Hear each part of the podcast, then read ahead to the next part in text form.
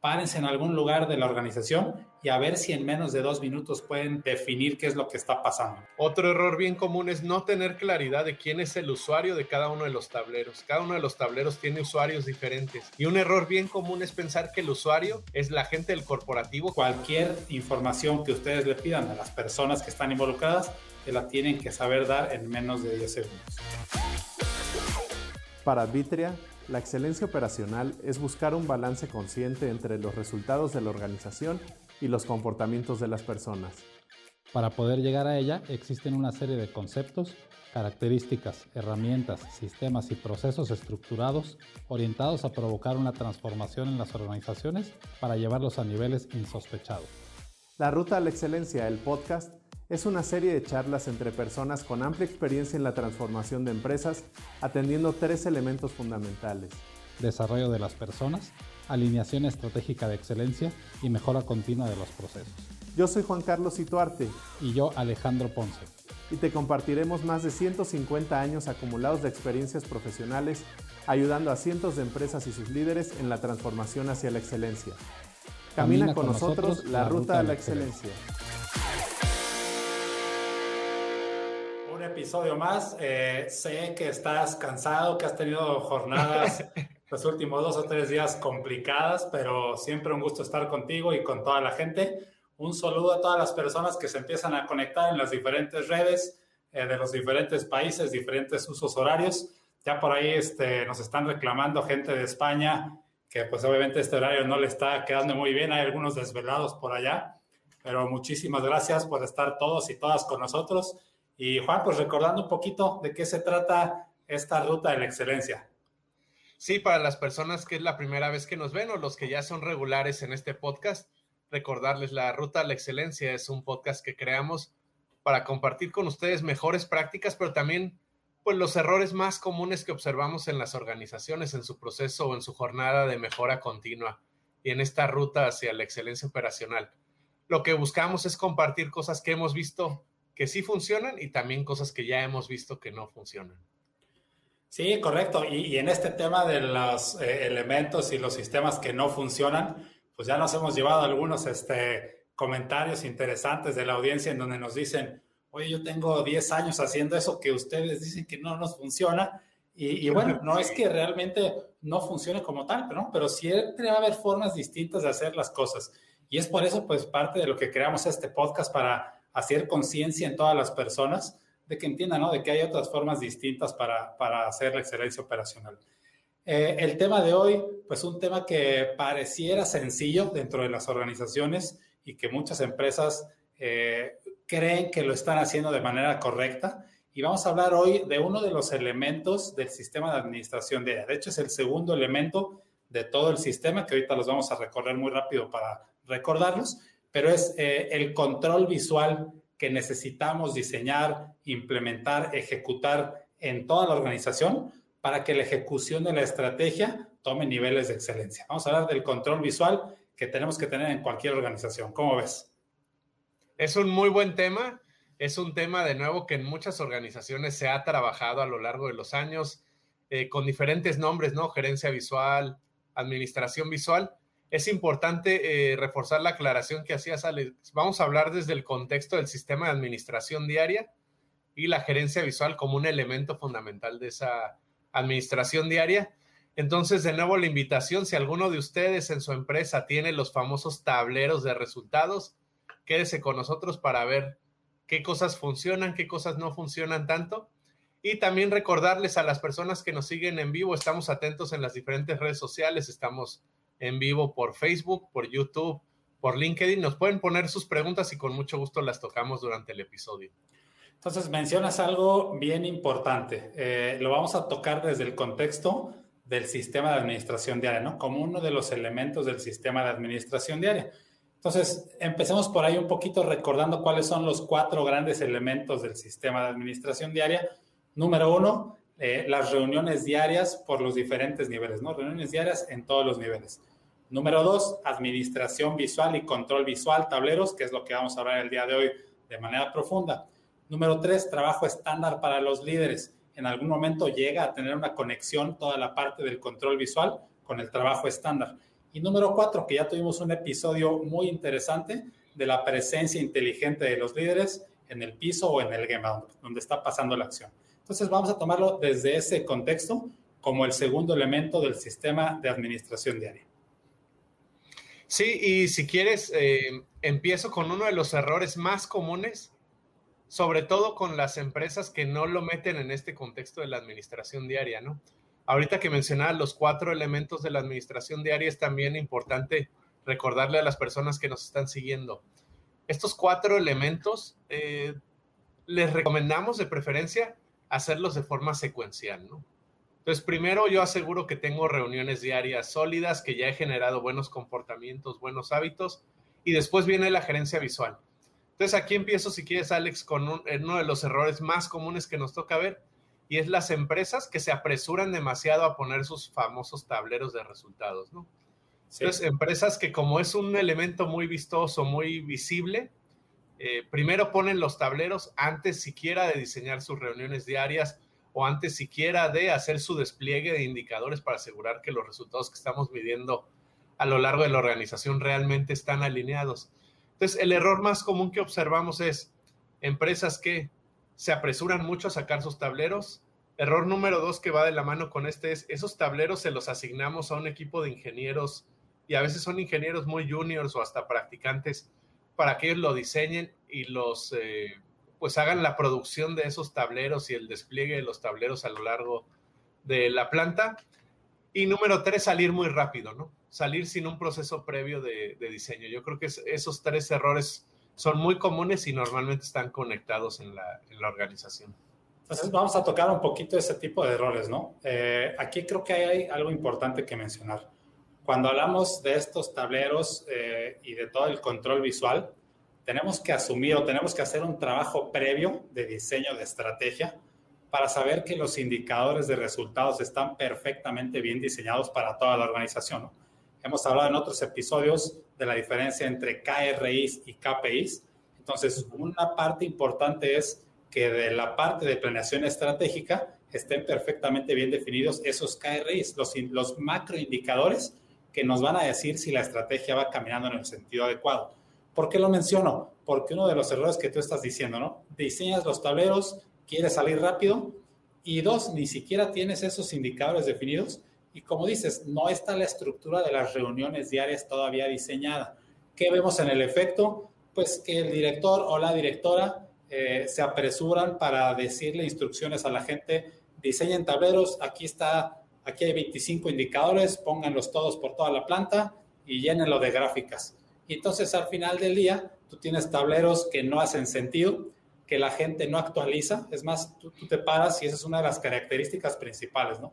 Acérquense ustedes a cualquier elemento visual que tienen hoy día en su organización y todos y cada uno de los espacios que están ahí tienen que estar perfectamente actualizados y de manera sencilla.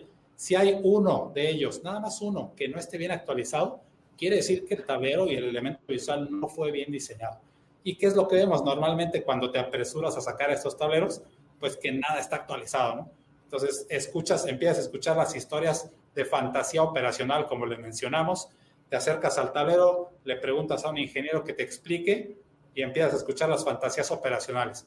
No, lo que pasa es que, este número eh, nada más lo, lo, actualizamos los viernes a las 3 de la tarde. Y esta otra gráfica, ¿qué cree que no vino Juan, que es el que se encarga de hacerlo? Pero no se preocupe, este, ahorita recogemos la información y lo actualizamos. Entonces, estas fantasías pues te llevan a resultados muy pobres, ¿no? Sí, para las personas que no nos siguen regularmente, que no te siguen regularmente, estas fantasías operacionales es cuando la distancia entre lo que yo me imagino que sucede y lo que realmente está sucediendo en la realidad en el piso de producción es muy distante, ¿no? Entonces, cuidar que, que no vivamos en esa fantasía operacional. Oye, un, otro error eh, bien común es eh, cuando lanzas apresuradamente tus tableros, eh, empresas que cuidan más la forma que el fondo. ¿no? Me, ha tocado ver empresas que se preocupan más porque el tablero se vea bonito y dejan de lado que sea funcional. Y esto mismo hace, de nuevo, casos nos ha tocado ver ya muchos, ¿no? Pero hay ejemplos en donde el diseño del tablero se lo dejan de nuevo a un equipo de ingenieros y la producción la mandan con un despacho de comunicación externo, ¿no? Entonces, cuando regresa el tablero y lo despliegan en la operación, pues se ven muy bonitos, pero terminan siendo muy poco funcionales, ¿no? Entonces, también evitar eso de que nos gane como el que se vea muy bonito y que realmente no sea práctico para las personas, ¿no? Al final, recuerden, el tablero, la gerencia visual, es el segundo elemento, viene ya después de la reunión diaria. Entonces, es un elemento de soporte a la reunión. El tablero no es un elemento individual. Entonces, no importa que no esté bonito al principio. Es mejor empezar con tableros muy feos, pilotos a mano, y luego hacer ya versiones bonitas que funcionen. De hecho, esa es una de las recomendaciones puntuales que hacemos, ¿no? Cuando empiecen a diseñar los elementos visuales, agarren un pedazo de papel en un plotter o háganlo a mano y ese es el que cuelguen. Cuélguenlo a manera de piloto, rayenlo, tachen, hagan todas las correcciones necesarias, pidan eh, retroalimentación de los usuarios del tablero, porque ese es otro error que ahorita vamos a comentar. Con la retroalimentación del usuario del tablero se hace mucho más rica toda la información, más sencilla de llenar. Entonces, siempre arranquen con, eh, con tableros a, a manera de piloto, ¿no? Tenemos que encontrar una combinación entre que esté bonito y que sea funcional lo primero es que tiene que ser funcional. Primero logren y asegúrense de que todos los indicadores que van a plasmar ahí sean totalmente funcionales y que les ayuden a tomar decisiones en tiempo real. Y después, yo creo que poco a poco iremos construyendo la parte bonita del tablero. ¿no? Definitivamente hemos visto ejemplos extraordinarios que de verdad yo creo que eh, se ve que la mano de un diseñador gráfico estuvo involucrada cuando lanzamos ya los tableros finales pero primero fueron funcionales y después si los haces bonitos y vistosos, aquello se vuelve una maravilla, ¿no? Sí, aprovecho saludos a Francisco, a las personas que nos escuchan aquí en Monterrey. Ahorita estoy aquí precisamente en la Sultana del Norte, saludos. Estoy apenas a un, a un kilómetro de la planta donde está Francisco. Este, mencionas un punto bien importante, Alex, el, tema de involucrar a los usuarios en el diseño, ¿no? De, del tablero. Ese es un error de nuevo muy, muy común y, es un error que nos provoca muchos problemas al inicio de las implementaciones, ¿no? Cuando tú llegas con un tablero y le dices a, los usuarios, aquí está tu tablero, naturalmente en su cabeza ellos dicen, ese es el tablero de ingeniería industrial, o ese es el tablero de Lean, o ese es el tablero de tal gerente, ¿no? Entonces hay que asegurarnos que ellos participan en el diseño, que ellos participan en las sugerencias no significa necesariamente que ellos definen el tablero completo, ¿no? Pero ellos sí tienen que ser parte del diseño de, ese tablero, de la selección de los indicadores, para que cuando se empiece la implementación sea su tablero. Sí, porque si no lo ven como una imposición, y aparte, pues ya nos ha tocado ver cosas que, son ridículas, ¿no? Eh, cuando llegan ingenieros a mostrarle los tableros a la gente del piso de producción, que son los expertos y las expertas, pues la gente se queda viendo así como, ay, ¿cómo crees que pusiste este número si tiene seis meses que no lo medimos, no? O, por qué lo pones en porcentajes si aquí medimos litros o cosas de esa naturaleza que pues eso hace que la gente no se sienta involucrada. Entonces, esa es, un, es una recomendación también súper puntual. Cuando hagan el diseño inicial, sí traten primero de acomodar todos los indicadores, las gráficas, etcétera, pero siempre validen todos los elementos con el usuario final de ese tablero las personas que con su mano, y que ahorita vamos a hablar del tema manual y digital, las personas que van y llenan la información, ellos son, ellos y ellas son las personas que tienen que validar todo el contenido y la lógica de cómo está pensado el diseño de cualquier elemento visual. Estamos hablando de tableros específicamente, pero ahorita tocaremos otro tipo de, de elementos visuales que se necesitan para esta administración hacia la excelencia. Sí, y a ver, agrego otro error común al arrancar. Cuando arrancas como muy apresurado, es no tener considerado una planeación de los recursos que vas a necesitar para desplegar estos tableros, ¿no? Y sales con tableros muy complicados o muy grandes y en cuanto quieres empezar a desplegar a nivel planta, el problema es, bueno, ¿y ahora dónde caben los tableros, no? O a ver, ¿a dónde, ahora dónde vamos a comprar miles de marcadores de cuatro colores porque a alguien se le ocurrió que queríamos cuatro colores en, en los pizarrones, ¿no? Entonces, todos esos detallitos se van juntando y hacen que cada vez tu herramienta vaya perdiendo fuerza en, tu implementación. Y al final, lo, pues lo más doloroso en este proceso de nuevo es, esa es una herramienta de todo un sistema fundamental para la administración de la operación. Entonces, pierde fuerza eso y pierde fuerza todo tu sistema y empiezas a perder los beneficios de realmente tener a gente comprometida, gente coordinada, gente generando acciones todos los días.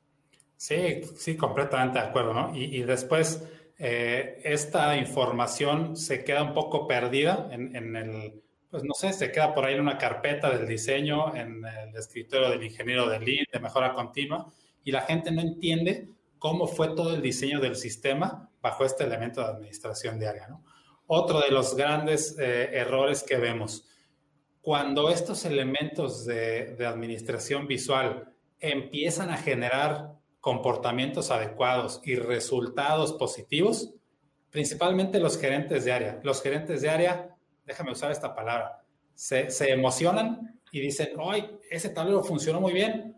Ahora métele esto, métele también esto, uh, monitorea este número, oye, y también agrega esto, y el inventario, y las vueltas, y tal. Y entonces al rato, como vieron que empieza a funcionar la manera básica, quieren llenar el tablero para que el tablero solito corra la planta, ¿no? Y tampoco es por ahí. Nos ha tocado ver también, eh, pues, transformaciones, voy a decirle, negativas de ese tipo de elementos visuales, en donde al inicio empiezan a funcionar de manera excelente, pero después los cargan tanto de información, pues que el comportamiento se baja, dejan de utilizarlos, ya no te da información para tomar decisiones en tiempo real, y pues todo esto se empieza a hacer una bola de nieve negativa, ¿no? Sí, y reforzando ese comentario ahorita que decías del gerente del área, ¿no? Otro error bien común es no tener claridad de quién es el usuario de cada uno de los tableros. Cada uno de los tableros tiene usuarios diferentes. Y un error bien común es pensar que el usuario es la gente del corporativo que visita la planta una vez al año o el gerente de planta, ¿no? Entonces recuerdo casos en donde los tableros de nivel 1 decían, no, es que al gerente de planta no le gustan así, ¿no? Y al gerente de planta le gusta ver este dato, entonces pónganlo en todos los tableros. Y es no, o sea, al final el dueño de los tableros, el usuario de los tableros, el que le va a sacar la mayor ventaja a los tableros, es cada uno de los niveles que lo va a incorporar a sus reuniones diarias. Entonces, si no partimos desde ahí, lo más probable es que vamos a terminar con algo que no sea práctico.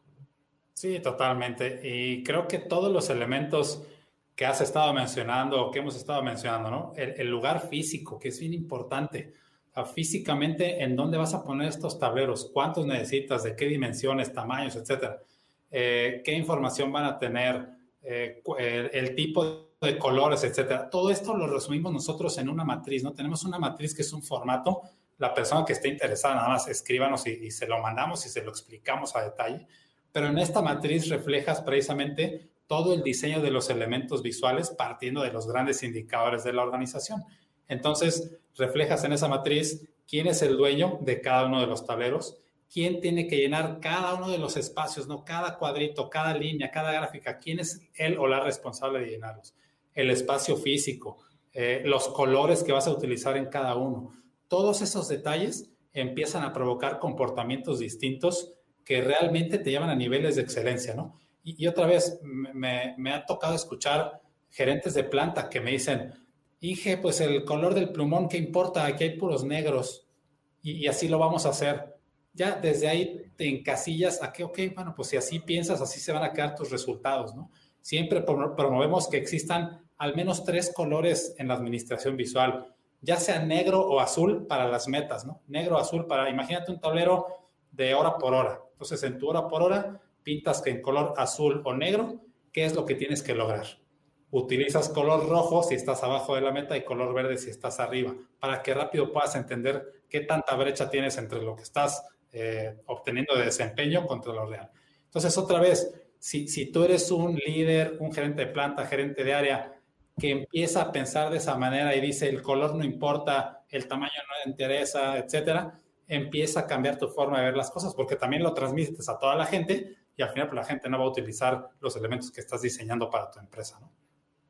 Sí, y bueno, todos estos errores al final generan en las plantas este, evidencia de historias de tableros y tableros y tableros que no han funcionado, ¿no? Alguna vez vi un post de una persona de los círculos de Lean que decía, hablaba de la arqueología Lean. decía, la arqueología Lean es cuando vas caminando en una planta y te encuentras tableros de hace un año, de hace dos, de hace cinco, y puedes ir rastreando todo lo que ha hecho la empresa en el pasado. Entonces, estos son algunos de los errores más comunes ¿Te parece, Alex, si empezamos? Porque ya estoy viendo el tiempo, para variar, se nos está pasando volando. Otra vez. Entonces, vamos a brincarnos de una vez ya a las recomendaciones, ¿no? De qué pasos les recomendamos seguir para asegurar que su sistema de administración está bien conectado y que el elemento de gerencia visual realmente se aprovecha por todas las personas en la organización. Sí, sí, claro que sí. Eh, otro de los grandes elementos que, que ahorita vamos a comentar ¿no? en las recomendaciones, las gráficas de tendencias. O sea, todos estos tableros de desempeño necesitan tener gráficas de tendencias. ¿Para qué? Pues para ver si todas las acciones y compromisos que tú estás cerrando con tu equipo de trabajo están reflejando una mejora o no.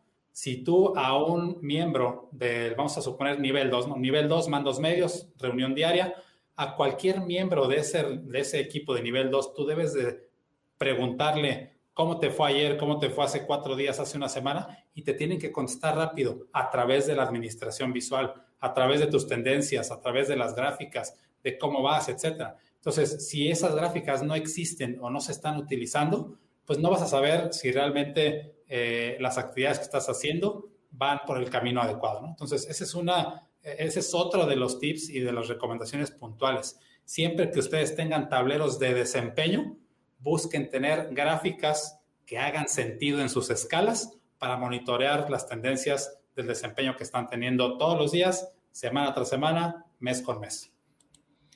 Sí, aquí una recomendación más puntual. Eh, normalmente las personas que nos siguen en redes sociales son personas que ya se están familiarizadas con el mundo de la excelencia operacional, que en sus empresas ya han hecho varios intentos, que están avanzados. Eh, una recomendación para las empresas que a lo mejor no están muy familiarizadas con estos temas o estos sistemas de la excelencia operacional. Recordemos que un sistema está diseñado para promover comportamientos específicos en las personas. Entonces, de repente nos encontramos empresas que pues están en sus esfuerzos iniciales de mejora y la gente no está acostumbrada ni siquiera a medir o no está acostumbrada ni siquiera a tener una meta o a saber cuáles son sus indicadores más importantes. Si este es tu caso, si este es el caso en tu empresa, la recomendación siempre es partir de lo más sencillo y sobre el aprendizaje vas construyendo un poco más y un poco más. Entonces, en los tableros de resultados, es bien importante que la gente aprenda a ver tendencias para ver cómo va mejorando o empeorando su desempeño. Pero si mi equipo no es tan maduro, tengo que ser muy honesto y empezar por los temas más sencillos, ¿no? Y los temas más sencillos es, ¿qué tengo que medir? ¿Sé cómo se calcula esa medición o no sé cómo se calcula, ¿no? ¿Cuál debería ser mi meta en ese indicador? Y hacer el hábito con la gente de registrar todos los días mis resultados. Si yo no tengo esos comportamientos básicos, tengo que asegurar que en el periodo de reuniones diarias y en mis pilotos desarrolle esos comportamientos con la gente, para que cuando yo meta tableros un poquito más avanzados, al menos ya tenga la tranquilidad de que mi gente ya sabe qué tiene que medir, que lo mide todos los días, que lo registra y utiliza su verde rojo para registrar y que es capaz de ir llevando una disciplina para generar tendencias. Si yo no tengo todavía eso, lo mejor es irnos unos pasitos hacia atrás y empezar de lo más sencillo.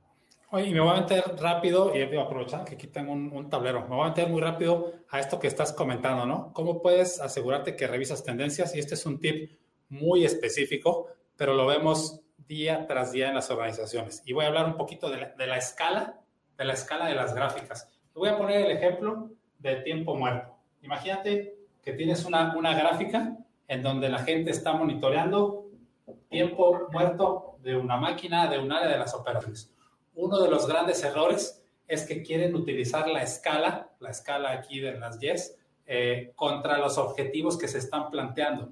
Por ejemplo, dicen que el objetivo es máximo 60 minutos. Ese es el objetivo que les puso el corporativo, el jefe, la estrategia te dice que son 60 minutos.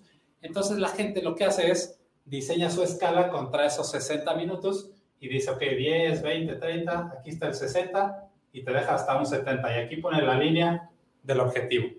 Cuando realmente tu desempeño anda en los 300 minutos, en los 350. Entonces, ¿qué pasa con esa gráfica? Pues la gente, el comportamiento que te genera esto, pues es, ok, pongo aquí arriba los puntos y les dices, oye, ¿y qué quiere decir esos puntos? Ay, que lo que pasa es que nada más me da hasta 70 y ando en 300. Sí. ahí, dejo, ahí dejo la línea, ¿no?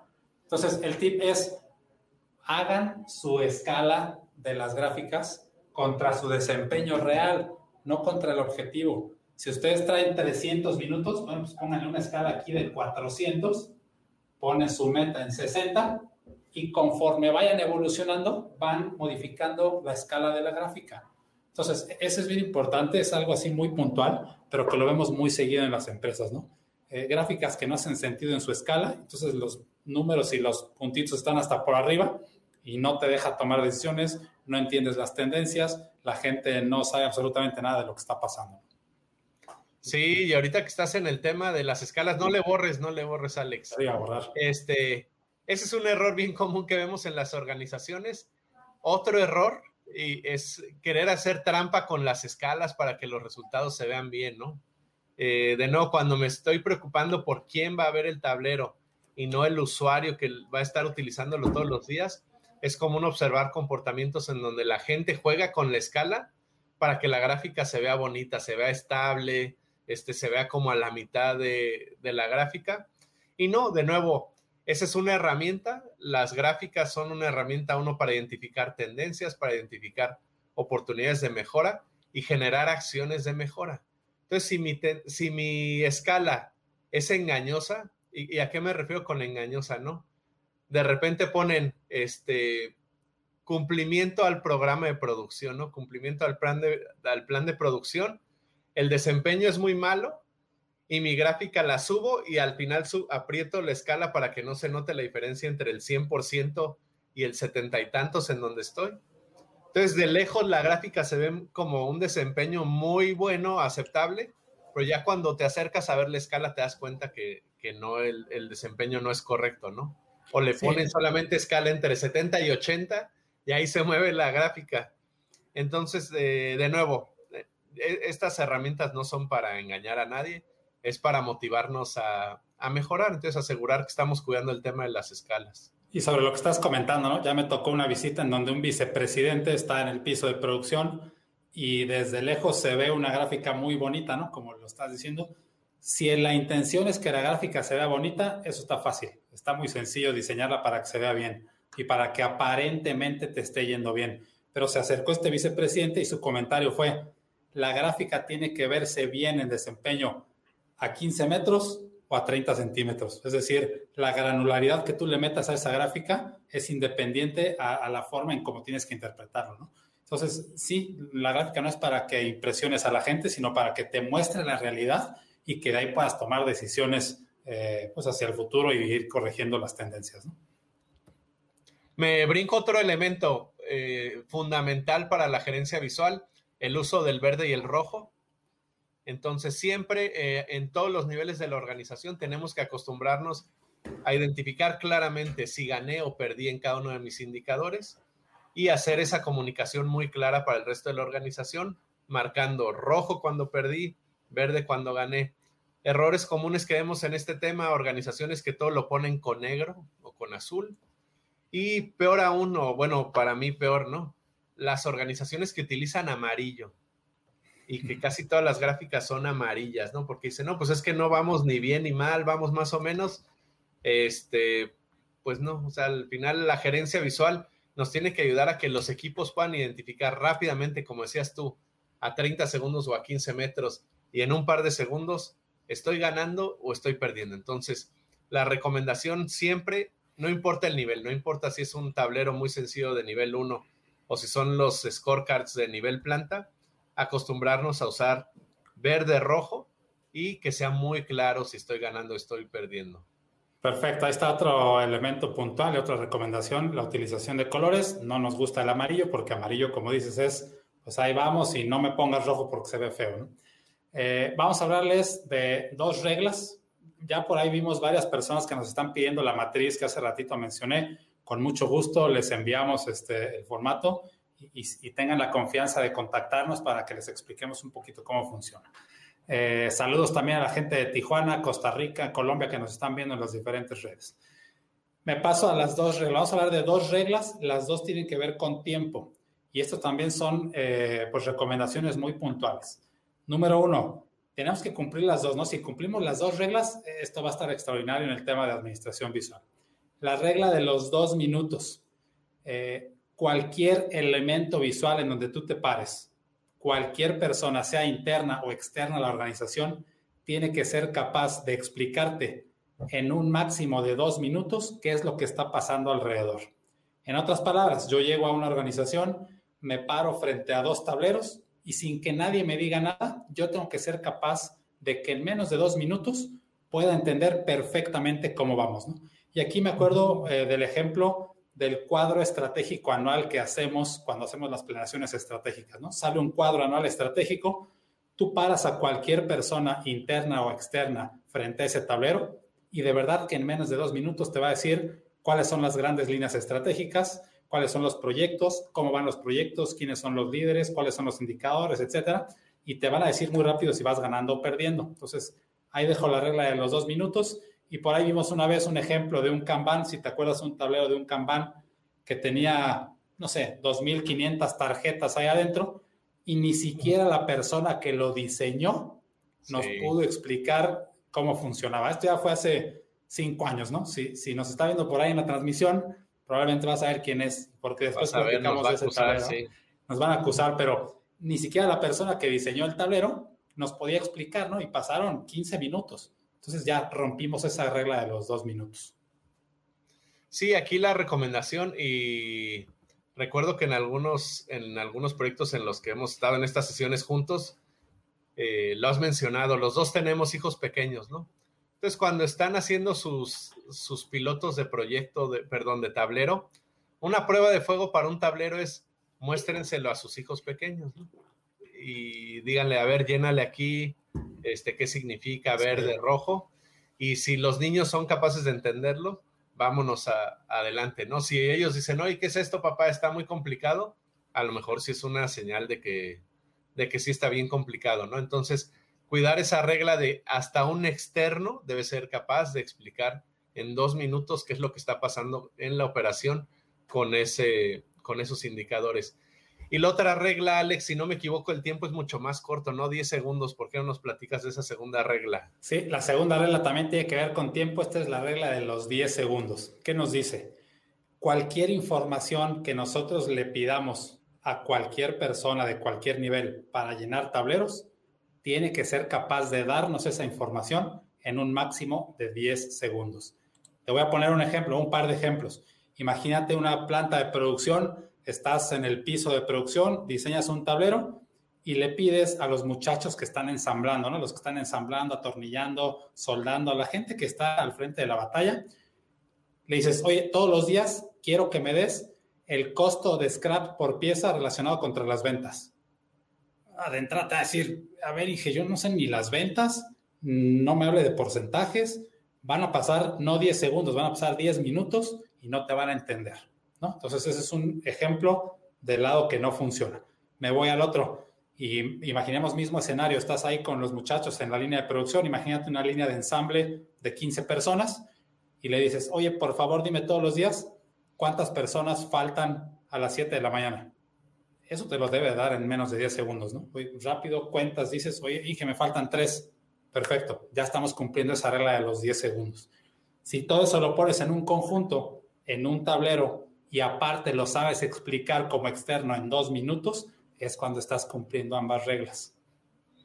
Sí, aquí hay algunas recomendaciones o quisiera repasar un poquito la teoría de cómo llegar a, a esos indicadores ahorita que dabas los ejemplos. Recordemos, ya lo hemos mencionado varias veces en el, en el episodio, este es el segundo elemento de la administración diaria. Para los que no están familiarizados, la administración diaria es el sistema que te permite a través de reuniones diarias de todo tu personal en las diferentes capas de la organización, asegurar que tienes una alineación hacia lo importante y que toda la organización está diario generando ideas, acciones, mecanismos para mejorar. Entonces, el flujo de la información en el sistema de administración diaria siempre corre de abajo hacia arriba. Esto es algo bien importante porque estamos acostumbrados como líderes y como organizaciones a siempre cascadear de arriba hacia abajo. Y en este caso no, en este caso es al revés. Yo empiezo diseñando el nivel 1 y voy subiendo con la información. Gracias por el apoyo con, el visual, Alex. Este, sí. Entonces, cuando, cuando diseñamos nuestros indicadores, tener bien presente es de abajo hacia arriba, no al revés, y cuidar las unidades. Ahorita dabas un ejemplo, ¿no? Entonces, normalmente el nivel 1 va a tocar los temas estratégicos de la organización, seguridad, calidad, entregas, costo, pero va a medir en unidades. Quiere decir, como das tú el ejemplo, ¿no? Si voy a medir ausentismo, es número de personas que no llegaron a, a trabajar. Ese mismo tema, el tema ausentismo, conforme voy subiendo en la organización, va a cambiar su escala de medición. Entonces, ya cuando suba la organización, a lo mejor en el nivel 2, ahora sí puedo pensar en un porcentaje, ¿no? Entonces, porcentaje de ausentismo por área. Y en el nivel 1 fue el número de personas que faltaron en cada uno de los equipos de esa área. Entonces, si se fijan, como que ya van sumando los indicadores y además se van transformando en indicadores más complejos. Y cuando subimos al nivel 3, podríamos mantener, como apuntaste ahí, ¿no? Un porcentaje a nivel planta, a nivel organización completo, o en algunos indicadores ya nos permitiría el indicador movernos a mediciones que sean de impacto e-, económico o impacto financiero, ¿no? Entonces, ¿cuál es el impacto de esa variable en las finanzas de toda la organización? Pero y ojo, ¿no? Sí, sí, sí, sí. Eh, y ojo, esto, este indicador de ausentismo que va transformándose, ¿no? Va, va evolucionando, vamos a decir un poquito. Aquí es número de personas, porcentaje sobre un área, porcentaje de la planta. También tienen que cumplir con la regla de los 10 segundos porque hay gente que ya nos ha dicho, oye, pero el porcentaje de planta no te lo voy a dar en 10 segundos. No, claro que sí. Si ya construiste toda esta administración visual de abajo hacia arriba, me lo vas a dar en 3 segundos, porque ya tienes toda la información que viene caminando, ¿no? Aparte traes un trabajo estándar para los líderes, etcétera. Entonces tengan en cuenta que todos estos indicadores conforme van subiendo también cumplen con esa regla de los 10 segundos y eso hay que reflejarlo en todos los tableros de desempeño que van a estar en la organización. Sí, y aquí reforzar por qué es crítico que se construya de abajo hacia arriba. Porque de nuevo, la comunicación en el sistema de administración diaria siempre fluye de abajo hacia arriba. Aunque yo como nivel 3 ya tenga los resultados de la planta en un sistema, en un scorecard que se alimenta automático a través del mejor este, software de, de inteligencia de negocios de BI, yo necesito que el sistema de administración diaria me esté alimentando los resultados. Si no hago así, le estoy quitando el incentivo a las personas a tener sus reuniones porque ellos dicen, los jefes de todos modos ya tienen sus resultados. ¿Para qué nos juntamos a sacar números, a sacar resultados, a discutirlos si ellos traen sus resultados y van a hacer con ellos lo que quieran, ¿no? Entonces, asegurar que siempre... No te, enojes, no te enojes. no, sí me enojo. No, no es cierto. no, es que es un error bien común porque le desincentivas a la gente a trabajar en el sistema las personas se dan cuenta que tú ya traes otros reportes y ellos dicen, yo para qué hago esto si de todos modos él ya trae sus propios números. Entonces la idea es que estén conectados y que realmente hagan sentido toda la cadenita de resultados y de gráficas en la organización estén alineadas y, conectadas. Sí, totalmente. Ahí, va, ya es un cúmulo de información y de recomendaciones que estamos haciendo bien interesantes. Toquemos otro tema. Eh, a ver, ahí está el escenario empresa, voy a inventarlo, pero que fabrica chips inteligentes con la más alta tecnología y nosotros llegamos con un tablero en papel y les decimos, primero llénalo a mano y tal, y que nos dicen, ¿a mano? No, hombre, si hacemos chips inteligentes, yo quiero tableros digitales, este, pantallas touch y que le piques aquí se haga toda la maravilla. Nuestra respuesta es, igual que en el tema de trabajo estándar para los líderes, quieres moverte a, una, a un ambiente digital en la administración visual, gánatelo. O sea, gánatelo y demuéstrate, no es demuéstranos, no es demuéstrate que tienes eh, los comportamientos básicos necesarios tú, tu equipo, tu staff y la planta para moverse a un ambiente digital en estos temas. ¿Por qué? Porque si ni siquiera te puedes reunir todos los días de manera puntual, no esperes que un sistema digital te vaya a resolver todo esto. Entonces, la recomendación que siempre hacemos es empiecen a mano, vayan a comprar unos post-its, así sean la empresa digital más fuerte de México. Empiecen a mano, creen todos esos eh, hábitos, esa disciplina, esos comportamientos y vayamos evolucionando hacia un, hacia un ambiente digital. Porque, a ver, platícanos, Juan, ¿qué, ¿qué pasa las empresas que arrancan esto y en dos días brincan a pantallas y brincan a cosas digitales? Sí, es un caso que nos ha tocado ver mucho, ¿no? este, al final hacerlo a mano tiene también un elemento psicológico y un elemento de hacer que la gente se adueñe de los resultados que está plasmando en sus scorecards o en sus tableros de resultados. Y nos toca verlo seguido, ¿no? De repente, y, me voy al ejemplo más simple que estábamos apuntando ahí en el pizarrón que estabas escribiendo. Temas tan sencillos como el ausentismo.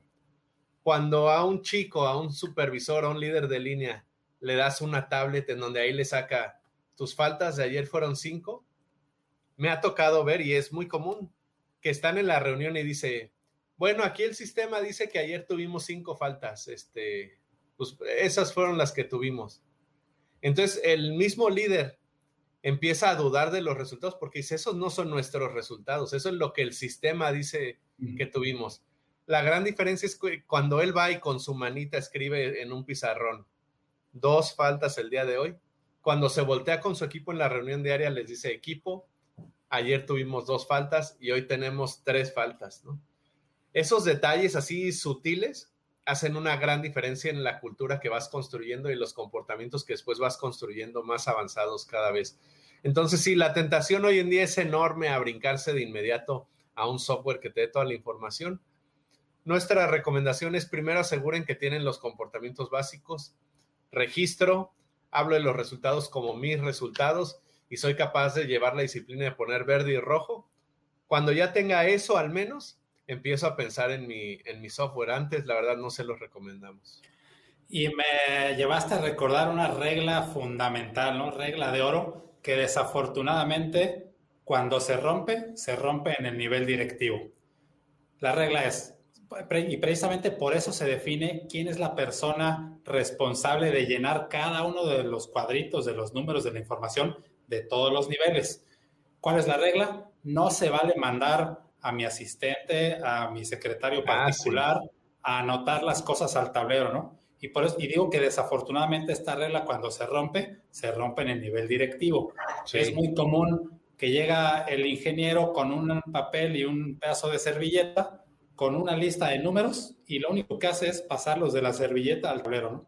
Y tú le preguntas, oye, ¿y ese 85% qué quiere decir? No, pues no sé, es que me mandó mi jefe a anotarlo.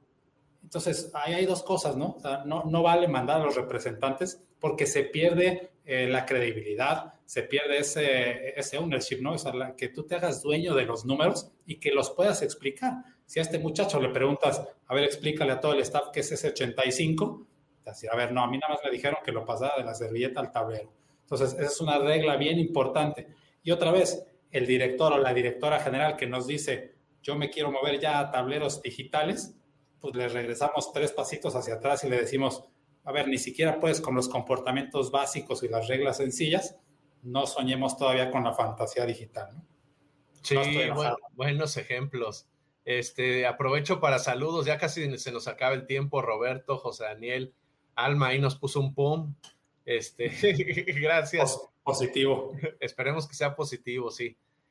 Eh, reforzando el ejemplo que nos estabas dando, un error que me ha tocado ver también en las empresas, sobre todo muy grandes, es cada vez eh, veo más especialistas en datos o le ponen nombres cada vez más, este, pues sexys, ¿no? Pero eh, a los practicantes que ponen al final de los turnos a recopilar todas las hojas que llenan los supervisores, los líderes de línea, este, y ellos son los que están pasando, como decías tú, no todo lo están pasando en limpio y ellos son los que tienen que ir a llenar los tableros y todo.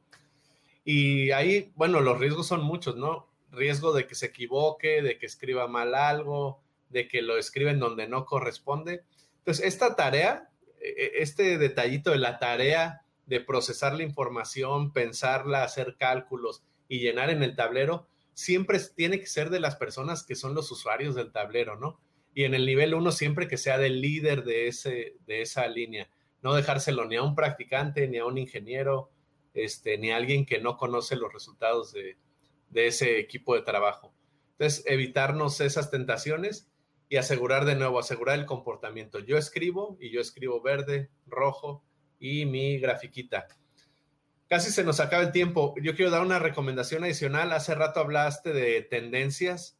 Eh, cuando llevamos tendencias en los tableros, mi recomendación es en los tableros de nivel 1, quiere decir en los tableros de nivel operativo, sigan tendencias diarias, o sea, que la persona esté graficando día 1, 2, 3, 4 hasta el 31 del mes. Este, pueden agregar al inicio de la gráfica los últimos tres meses, etcétera, para llevar una tendencia un poco más larga de, de tiempo. Pero lo que buscamos es frecuencia diaria para que el equipo se acostumbre a resolver problemas rápidamente y en cuanto se le empieza a mover una tendencia, la corrijan. Niveles 2, niveles 3 de la organización, ya niveles gerenciales, mandos medios, la frecuencia, la tendencia puede ser fácilmente semanal.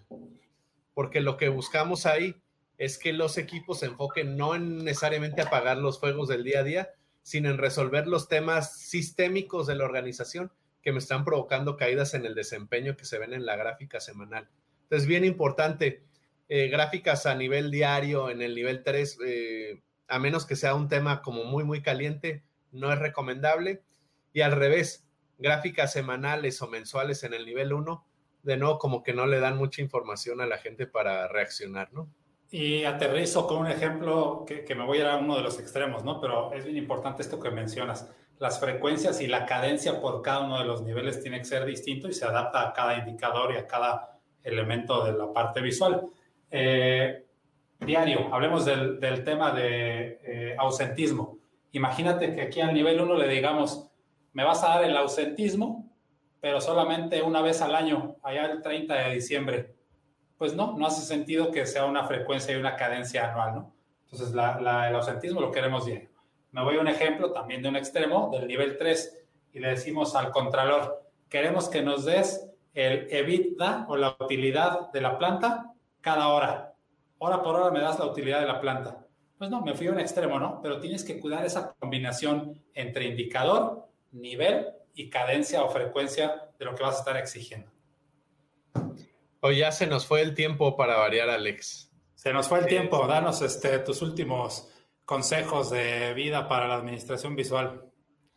Bueno, yo las recomendaciones así más críticas, ¿cómo resumiría este episodio? Eh, número uno, eh, tener siempre presente que los tableros siguen a las reuniones diarias. Entonces, el tablero no es el primer paso que implementamos en administración diaria. Primero tenemos que tener reuniones diarias y después el tablero es el soporte para esa reunión. Entonces, el tablero nunca es el inicio de una implementación. Y la segunda gran recomendación es aseguramos, asegurar que tienen una etapa de planeación, de diseño de esos tableros, en donde hacemos el cascadeo de los indicadores, la conexión, el diseño de las formas, y que en ese proceso siempre participan los usuarios de los tableros para asegurar que desde el inicio los tenemos bien enganchados en lo que ellos van a estar utilizando. Hay mucho más recomendaciones a lo largo del episodio, pero yo me quedaría como con estas dos como más importantes. Perfecto. Y yo agrego otro par. Eh, número uno, asegúrense de involucrar al usuario de cada elemento visual durante el diseño. Ya que en el diseño y se empieza a comunicar, a implementar, siempre tengan la retroalimentación de los usuarios finales. Eh, y número dos, practiquen estas dos reglas del tiempo o que están relacionadas con el tiempo, ¿no? La regla de los dos minutos en cualquier lugar que te pares, una, buena empresa y más una planta de manufactura no se corre a través de correos y reuniones sin sentido. Se corre a través de la administración diaria y una administración visual que te ayude a tomar decisiones. Entonces, pongan en práctica esto. Párense en algún lugar de la organización y a ver si en menos de dos minutos pueden eh, definir qué es lo que está pasando.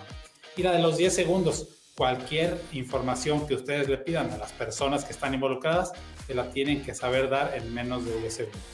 Los invitamos la siguiente semana a misma hora en las mismas redes para el siguiente episodio de La Ruta de la Excelencia. Gracias a todos y todas, Juan Carlos. Este buen viaje de regreso. Saludos por allá en Monterrey. Gracias y que estés muy bien. Buena tarde a todos, que estén muy bien. Chao. Para Vitria la excelencia operacional es buscar un balance consciente entre los resultados de la organización y los comportamientos de las personas. Para poder llegar a ella existen una serie de conceptos, características, herramientas, sistemas y procesos estructurados orientados a provocar una transformación en las organizaciones para llevarlos a niveles insospechados. La Ruta a la Excelencia, el podcast, es una serie de charlas entre personas con amplia experiencia en la transformación de empresas, atendiendo tres elementos fundamentales, desarrollo de las personas, alineación estratégica de excelencia y mejora continua de los procesos. Yo soy Juan Carlos Ituarte. Y yo Alejandro Ponce. Y te compartiremos más de 150 años acumulados de experiencias profesionales ayudando a cientos de empresas y sus líderes en la transformación hacia la excelencia. Camina, con, nosotros, la ruta a la excelencia.